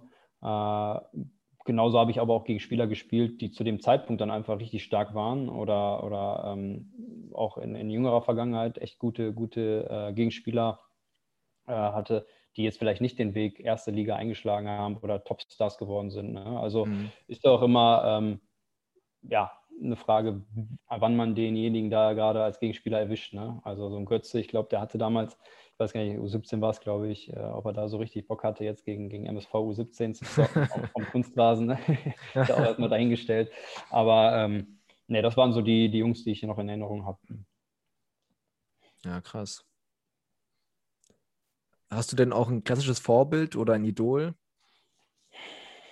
Ja, fußballerisch äh, war immer ein Spieler, den ich, den ich äh, oder ja, bewundert habe, ist, ist ein bisschen zu romantisch formuliert, aber äh, ich kann mich halt erinnern, dass mein Vater damals eine äh, Videokassette hatte mit äh, einer Dokumentation von Maradona. Und mhm. Äh, weil zu Hause sonst nicht viel anderes rumlag, also es waren tatsächlich noch Videokassetten zu, zum Schauen, habe ich mir diese Doku relativ häufig angeguckt und äh, war dann immer begeistert von, von Maradona. Also den mhm. fand ich halt immer, der stand da über den Dingen ähm, hat aus dem Fußball irgendwie mehr gemacht, als er, als er war. Das war dann schon fast irgendwie was, was Heiliges halt. Ne? Mhm. Äh, das hat mich immer echt gepackt, muss ich sagen. Aber das war jetzt kein, kein Idol. Also es war jetzt auch gar nicht der Spielertyp, den, den ich äh, oder der ich dann geworden bin. äh, das, äh, so ehrlich muss ich dann sein. Ähm, von daher, ich habe mir immer viel, viel abgeguckt. Ähm, äh, äh, von, von Spielern, wo ich denke, okay, das ist so ungefähr meine Position, das sind meine Fähigkeiten, die hat, die hat er auch. Und äh, ja, habe mir da von mehreren Spielern, äh, sag ich mal, was, was abgeschaut. So, ne? Okay. Da lässt sich vielleicht auch noch eine Fanfrage einschieben, mhm. nämlich äh, vom Hafen Simon. Wer ist denn außer deinem jüngeren Bruder dein Idol ansonsten so? der, der weiß halt ja schon, wer die Frage gestellt hat. Ne? äh, ja, neben dem Platz natürlich mein Bruder, ne? ist äh, mein absolutes Idol. das hört er jetzt, hört er jetzt gerne. Im, Im, Fußball ähm, tue ich gut daran, ihn mir nicht als Idol zu nehmen. Von daher, äh, ja, habe ich ja schon beantwortet, wer neben meinem Bruder da mein Idol ist. Ja. Sehr gut. Wie sieht, wie sieht denn bei dir ein klassischer freier Tag aus? Der klassische freie Tag ist meist der, der Montag bei uns, ähm, weil wir samstags spielen, sonntags ist dann Spielersatztraining und dann ist der, der Montag halt eben der freie Tag, äh, was, was ganz cool ist, weil dann hat man eben ja, die Möglichkeit, Besorgungen zu machen, vielleicht auch dann schon am Vormittag, wo dann nicht allzu viel los ist in den, in den Geschäften, ob es jetzt halt der, der Wocheneinkauf ist, äh, um den Kühlschrank zu füllen oder mhm. ähm, ja, für die Uni mache ich da dann hin und wieder mal was. Ähm, oder halt eben auch in, in, der, in der Kunst, da ähm, mache ich dann die eine oder andere Besorgung oder setze mich da dann äh, an ein Bild. Es gibt halt den klassischen freien Tag, gibt es da bei mir auch nicht. Also wenn jetzt äh, wie letzte Woche zum Beispiel das Wetter gut ist, dann äh, ja, setze ich mich auch immer hier auf die Terrasse in die Sonne. Ähm, mein Nachbar, der, der gleichzeitig ein sehr guter Freund von mir ist, der, der gesellt sich dann dazu, dann legen wir was am Grill. Also mhm. ich bin da sehr flexibel, was die freien Tage angeht. Bin da überhaupt nicht festgefahren. Okay. Bist du so ein Zocker auch oder kannst du damit deine freie Zeit nicht gestalten? Nee, gar nicht. Also muss ich sagen, okay. äh, wurde ich jetzt schon häufiger mal von, von Mannschaftskollegen, äh, gerade vom, vom Raphael Steinmetz, ja, habe ich da Einladungen bekommen, weil ich, äh, die Playstation läuft bei mir tatsächlich, aber nur um dann irgendwie Netflix zu schauen oder, oder mal irgendwie Musik okay. über, über, YouTube. Ähm, nur er kriegt dann wohl immer angezeigt, dass ich online bin und dann ah, sehe ich da immer die, die Einladungen reinflattern äh, zu irgendwelchen Spielen. Aber da nee, bin, ich, bin ich nie äh, so hinterher gewesen. Ähm, außer mal irgendwie dann mit, mit Freunden, wenn, wenn dann hier irgendwie Kumpels da sind, dann mal so ein FIFA-Turnier oder so. Klar, das hat mal stattgefunden, aber nee, dass ich alleine mich an die Playstation setze, das. das schon lange her. Ja, ja, ja, schon lange her. Ja, glaube ich. Ja, wollen wir mal direkt die nächste Fanfrage stellen? Es scheint wohl eine Insiderfrage zu sein, deswegen können wir damit relativ wenig anfangen. Okay. Was bedeuten die Erik und Felix? Ja, Felix, die äh, wird wahrscheinlich die Frage gestellt haben. Das ist mein eben angesprochener Nachbar. Okay. Ähm, also äh, ein, ein, sehr, sehr guter Freund und äh, der Erik, der andere, ähm, ebenso. Und wir sind äh, in der Vergangenheit haben wir uns so ein bisschen zu so einer Urlaubsklicke kristallisiert. Also wir haben schon den einen oder anderen gemeinsamen Urlaub zusammen verbracht. Äh, von daher, äh, das hören Sie jetzt gerne, bedeuten Sie mir schon sehr viel, ja. Ja, sehr viele, sehr viele äh, Menschen glücklich gemacht mit deinen Antworten jetzt schon. Das war doch schon abgesprochen, oder nicht? Ja, mit mir nicht. Ach so. mit mir nicht, aber gut, was soll ich dir sagen? Ne? Ja, ist so. naja, wollen wir mal den Fußballplatz verlassen und schauen dann auf eine der nächsten großen Leidenschaften. Ähm, ist es die Kunst, kann man das so sagen? Ja, mittlerweile schon. Also hätte ich so auch nicht gedacht, aber es ist mittlerweile wirklich ein, ein Ding, was äh, mir echt viel gibt ähm, und ja, was, was zu einer Leidenschaft geworden ist, keine Frage, ja. Wie hat das denn angefangen? Also, du sagst es ja, wahrscheinlich nie mit dem, mit dem Ziel, Bilder für Zakaria oder Draxler zu malen. Nee, nee, gut, das wäre jetzt äh, äh, schon, schon äh, gelogen, wenn ich das gesagt hätte damals. Ähm, das war äh, gar nicht meine Intention. Also, Kunst lag mir eigentlich schon immer, also beziehungsweise Kunst hat ja viele Facetten. Äh, das Malen von Bildern lag mir schon immer ganz gut. Äh, im, im, Kunstunterricht damals in der Schule hat mir es nie große Probleme bereitet. Ähm, habe es aber neben dem Fußball oder nach der Schule überhaupt nicht mehr verfolgt. Also ich habe mich dann nicht zu Hause hingesetzt und nochmal irgendwie nochmal ein Bild gemalt, äh, weil ich äh, weil ich es gefühlt habe oder so. Ne? Ähm, das, halt, das halt gar nicht. Ähm, es kam dann irgendwann, ähm, dass ich äh, ja, meine Wände hier in der Wohnung waren relativ kahl zu Beginn meine, meines Einzugs hier. Und dann kam immer wieder so die Überlegung, gut, hängst du dir mal hier ein Bild hin oder, oder nicht? Bin dann auch mal los und, und habe geschaut, aber so richtig was gefunden, was mir gefallen hat, habe ich dann auch nicht. Und äh, entweder war es dann zu teuer und dann war es schon wieder irgendwie nur so, so ähm, ich sag mal, ähm, ja, nur noch 15 Bilder, die dann eventuell jeder hat. Das, das war jetzt dann auch nicht so mein Bestreben.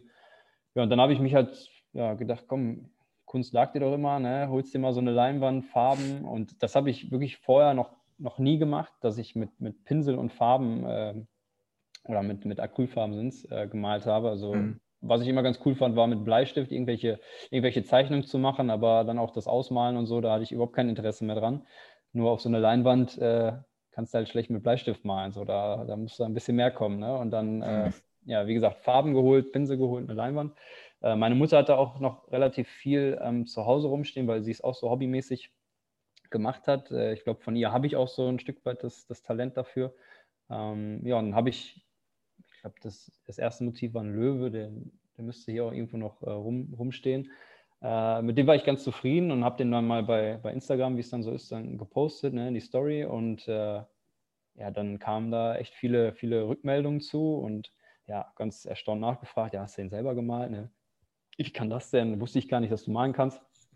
Ja, und dann äh, haben mich das so ein bisschen gepusht, muss ich sagen. Ne? Dann ich gedacht, mhm. gut, das scheinbar irgendwie, das hat auch Bock gemacht. Ne? Und ähm, ja, dann kam so die erste Anfrage von einem Kumpel, hey, meine Freundin hat äh, in zwei Wochen Geburtstag, meinst du, wir können oder du könntest dir ein Bild malen?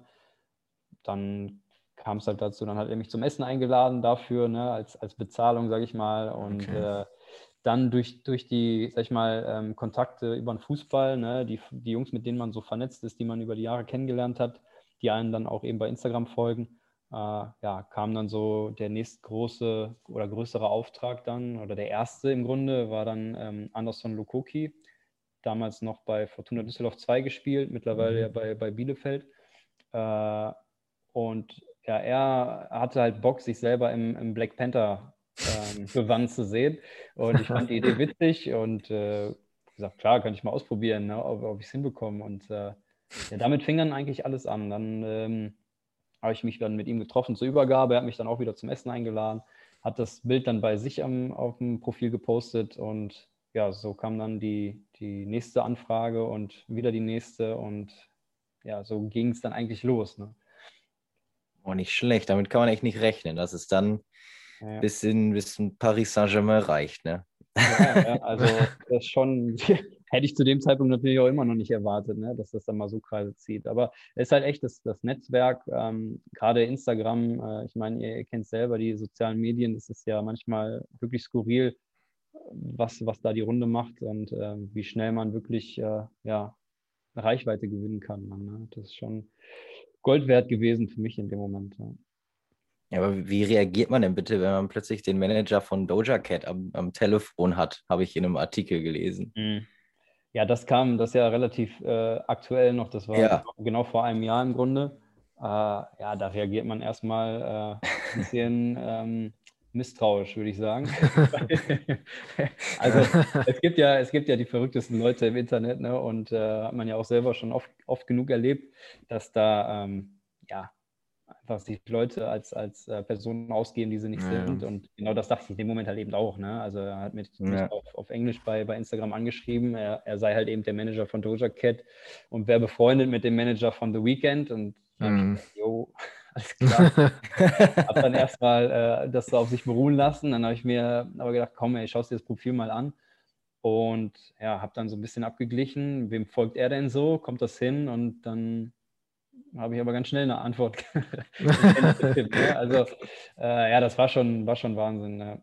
Das, also wie, wie die Verbindung zustande kam. Also da muss das Bild wohl irgendwann mal irgendwie übersee äh, geschwappt sein, ne? dass das dass da irgendwie in seinem Verlauf war oder was, ich habe keine Ahnung. Aber das war natürlich sehr, sehr spannend. Also ich muss auch sagen, das war so mit das, das Highlight bisher von den, äh, oder was, was, was die Kunst betrifft. Ne? Klar, ähm, Julian Draxler war auch schon, ähm, sag ich mal, äh, äh, Kunde, aber das ist nochmal irgendwie eine ganz andere, ganz andere Welt dann plötzlich. Ne? Kann ich mir gut vorstellen. Ist schon irre. Ja, ja. Und der Besuch in den USA steht ja noch aus, ne? wie man lesen konnte. Ja, der wurde, wurde mir halt damals äh, zugesichert, ne, dass, dass dann irgendwann mal auch ein persönliches Treffen, Treffen folgen kann. Mhm. Ähm, wie es dann aber auch so ist, äh, man muss ja irgendwie äh, schon am Ball bleiben. Ne? Und jetzt ist schon wieder ein Jahr vergangen. Äh, man darf da nicht in Vergessenheit geraten bei den Jungs, sonst äh, ja, wissen sie auch nicht mehr ganz genau, Ja, was ja. wir da mal gesagt haben. Ja, Ne? ja, Äh, das stimmt. aber ich habe ja, ich habe ja Glück, das Bild hängt ja da äh, vor Ort. Also theoretisch müssten sie ja jeden Tag an mich denken, wenn, wenn sie am Bild vorbei Rede ich mir auf jeden Fall ein. Ja, also.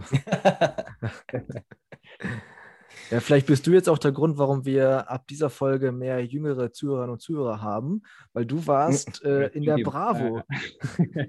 Wie kam es denn dazu jetzt? gespannt, ja.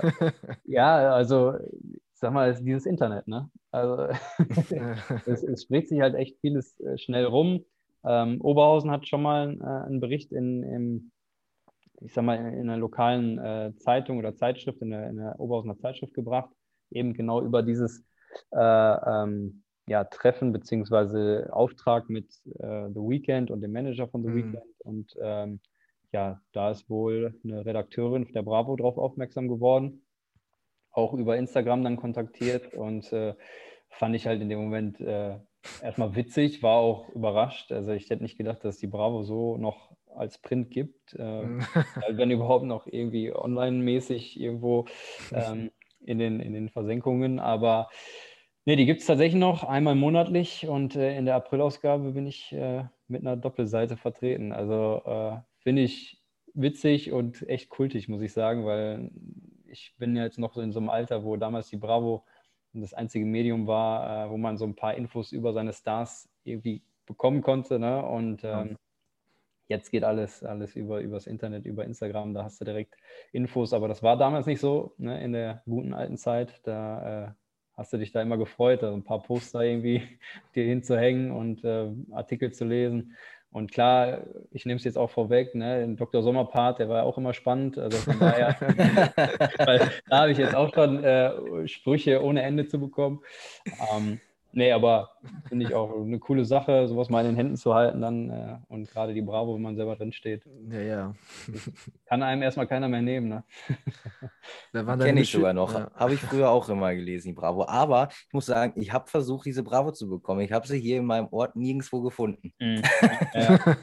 Der ist schon tricky. Also habe ich, hab ich äh, selber auch gemerkt. Also Tankstellen generell gar nicht irgendwie. Und dann bin Nee. ich halt äh, ins gute alte Kiosk mal gegangen.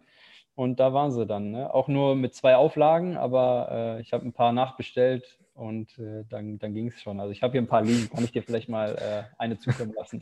wenn, Ja, das wäre super. möchtest, ja. muss ich sagen, das fände ich schon klasse. Ja, du hattest es gerade erwähnt, ähm, du hast neben dem Fußball ja das zweite Standbein mit äh, der Kunst und du studierst jetzt auch noch weiterhin. Ähm, hast du trotzdem noch weitere Ziele im künstlerischen Bereich oder meinst du, das reicht, wenn man es nebenbei so ein bisschen weiter bedient? Das ist äh, ja eine Überlegung, die ich halt auch jetzt äh, in, Let in, letzter Zeit halt häufiger hatte, ähm, gerade weil ich gemerkt habe, was da möglich ist, ähm, wie, die, wie die Resonanz ist von den Leuten. Ähm, ich selber bin halt auch eher jemand, der ja vielleicht nicht ganz so von sich selber auch immer überzeugt ist. Also ich denke mir, gut, ist schon cool das Bild, ne? aber warum?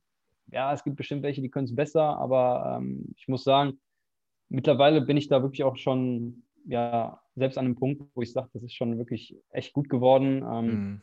Und es wäre eigentlich schade, wenn man da nicht noch mehr draus machen würde. Und äh, ja, ein, ein Ziel, sage ich mal, wäre schon, dadurch, dass ich in oder eigentlich immer nur Auftragsarbeiten mache, also Leute kontaktieren mich, äh, möchten dann mhm. äh, meistens ein Foto als Gemälde haben und äh, ja, ich bearbeite es dann eben in, in meinem Stil äh, waren es halt immer Sachen, wo mir so ein bisschen der Freiraum dann doch genommen wurde. Also wo ich dann eingeschränkt war im Motiv. Äh, cool fände ich es halt eben, wenn ich mir selber die Motive überlegen könnte. Äh, also dann mal vielleicht so zehn Bilder hätte, wo ich mir das Motiv überlegt habe, die dann vielleicht auch eine Art Ausstellung ergeben könnten, diese Bilder, ne? dass man dann mal so an die Sache rangeht. Äh, das wäre so ein, so ein Projekt, was ich so im Auge habe was ich, äh, ich denke mal, demnächst auch mal angehen werde und dann einfach mal schaue, was sich daraus dann ergibt. Also bisher muss ich sagen, ähm, hat halt jedes Bild oder jeder Auftrag, den ich bearbeitet habe, immer irgendwas Neues ausgelöst und äh, ich, da glaube ich halt weiter dran und mhm. wie gesagt, ich denke schon, dass wenn ich den Weg mal einschlagen werde, dass ich wieder irgendeine neue Tür öffnen kann. Ja.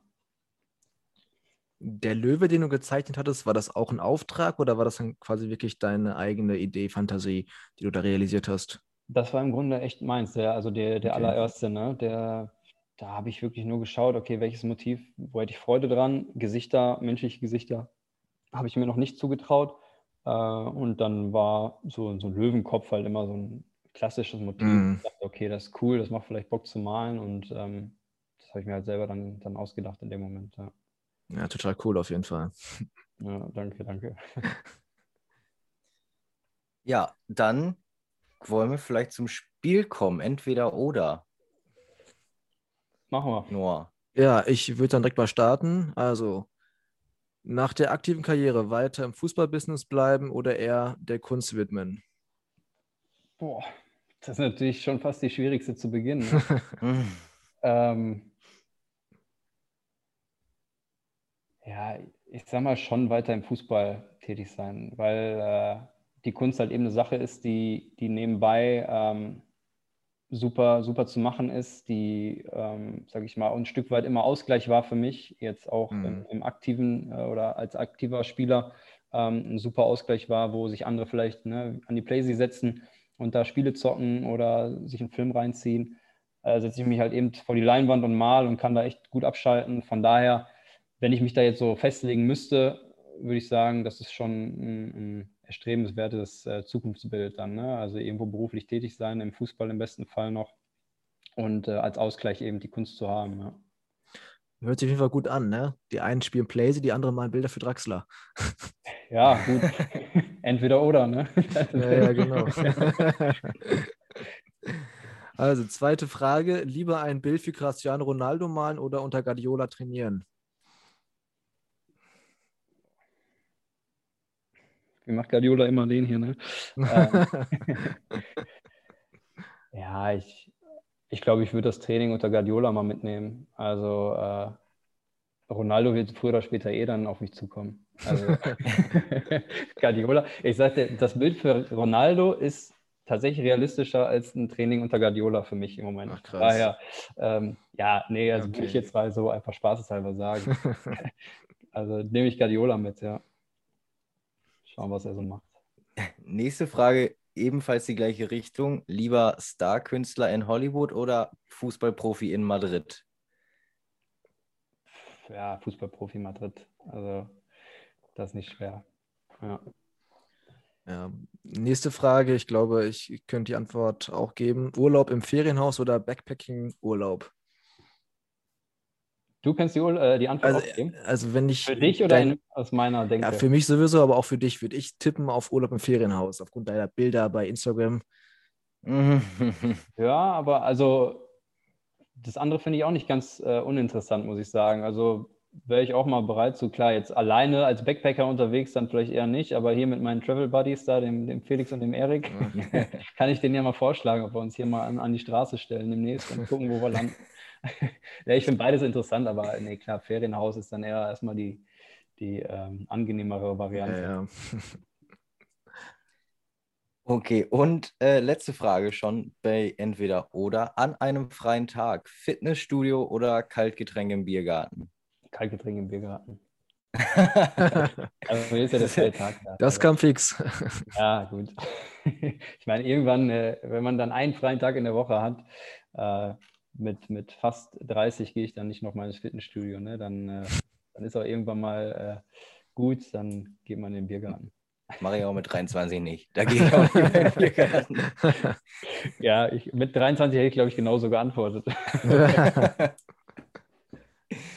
Sehr stark auf jeden Fall. Eine letzte Frage für heute schon, die wir allen Gästen gestellt haben, beziehungsweise auch nachträglich gestellt haben, weil wir es in der letzten Folge leider vergessen haben.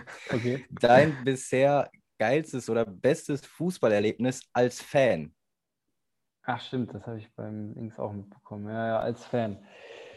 Äh, da habe ich mir nämlich zu dem Zeitpunkt auch Gedanken gemacht und hatte da eine ganz gute ähm, eine Sache. Jetzt spontan muss ich halt mal überlegen. Also genau, mir, mir war nämlich äh, nicht ganz klar, als, als Fan von einem Verein, als Fan von einem Spieler oder als Fan des Fußballs im Allgemeinen.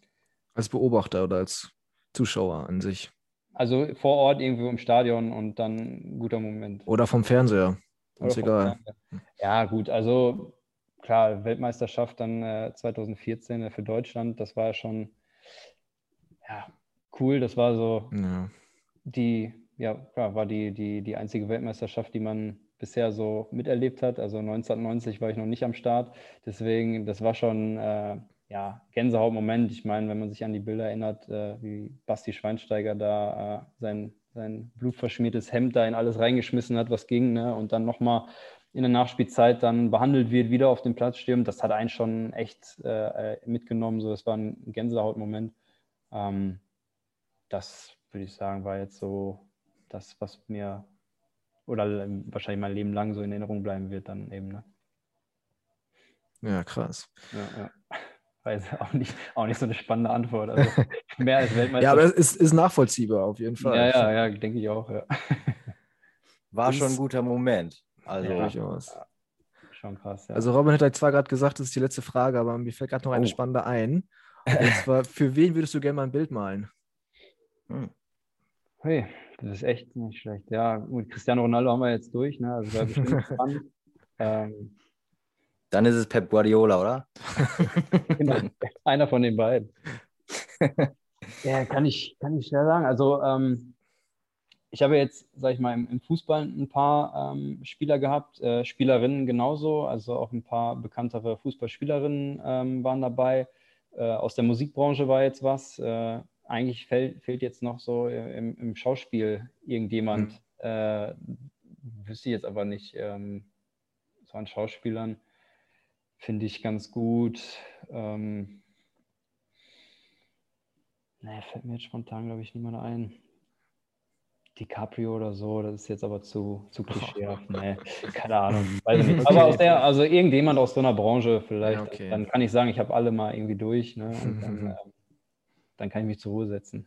nee, Spaß, aber dann hat man auf jeden Fall mal irgendwo so einen Einblick gehabt. Ne? Also ja. fände ich ganz interessant. Ja. Ja. Spannend auf jeden Fall, sowas noch neben dem Fußball laufen zu haben. Also ich äh, finde deine Bilder im Übrigen auch sehr, sehr ansprechend, muss ich echt sagen. Ähm, mein Lieblingsbild war das mit dem Sneaker im Übrigen. Das, ach so, ja, die, den Sneaker, den ich da auf die Leinwand äh, präpariert genau. Genau, den, das fand ich sehr stark. Das war übrigens ein äh, Geburtstagsgeschenk für meinen Bruder. Für den, ach echt? Ach so. Ah, der da die Frage stellt. Ja. Nee, Nicht er ist ein kleiner, kleiner Sneaker-Freak ähm, und deswegen dachte ich, das passt ganz gut. Ja. Sehr, sehr cool. Ja, dann sind wir tatsächlich am Ende. Mir hat es wie immer sehr, sehr viel Spaß gemacht, muss ich sagen. Interessante Einblicke auch mal neben dem Fußball bekommen. Ich hoffe, es, dir hat es ähnlich viel Spaß gemacht. Ja, auf jeden Fall. Also äh, für mich Was- auch was soll- mal was ganz Neues. Ich genau, Hm. was soll ich jetzt anderes sagen? Genau. Wieder so eine Frage. Das ganze Ding jetzt damit zu beenden, dass ich es total scheiße fand, wäre jetzt auch ein blöd, ne? Wäre mal ein Statement Äh, auf jeden Fall. Ja, ja, genau. Ähm, nee, ich fand es echt cool. Ähm, wie gesagt, erste Mal für mich dann auch in so einem Format mitzumachen. Ähm, ja, bin gespannt, äh, wie, wie ihr das da alles zusammenschnibbelt, äh, dass ich da auch ganz gut wegkomme bei. Und äh, ja, nee, hat mir Bock, äh, hat Spaß gemacht und schauen wir mal, was, was da so rumkommt dann. Ne? Ja, also dann vielen Dank für deine Zeit und noch einen schönen Rest Ostermontag. Ja, danke, wünsche ich euch auch. Viel Erfolg am Mittwoch und für die weitere Saison und denk an die Bravo. Habe ich, hab ich im Kopf. Mache ich, mache ich. Alles klar. Alles klar. Mach's gut. Ciao, ciao, ciao. Ciao, ciao. Das war unser Gespräch mit Dominik Reinhardt. Also ich fand es wirklich sehr gut. Robin, Alter, was sagst du dazu?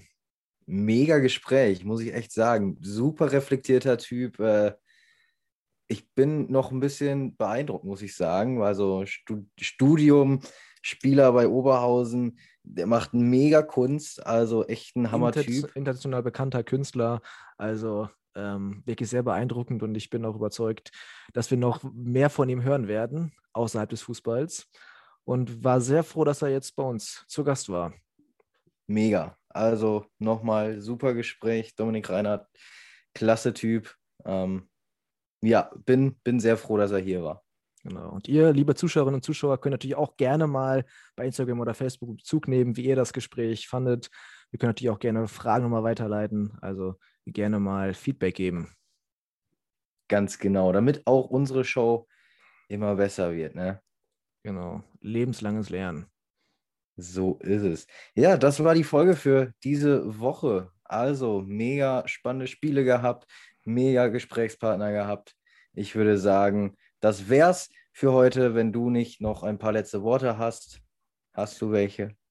Ich habe dem eigentlich nichts mehr hinzuzufügen. Ich ähm, fand auch das Gespräch sehr schön. Toller Spieltag und ähm, bedanke mich, dass ihr bis hierhin zugehört habt und freue mich natürlich, wenn ihr auch in der nächsten Folge wieder einschalten werdet. In dem Sinne, schöne Woche und bis dann. Macht's gut.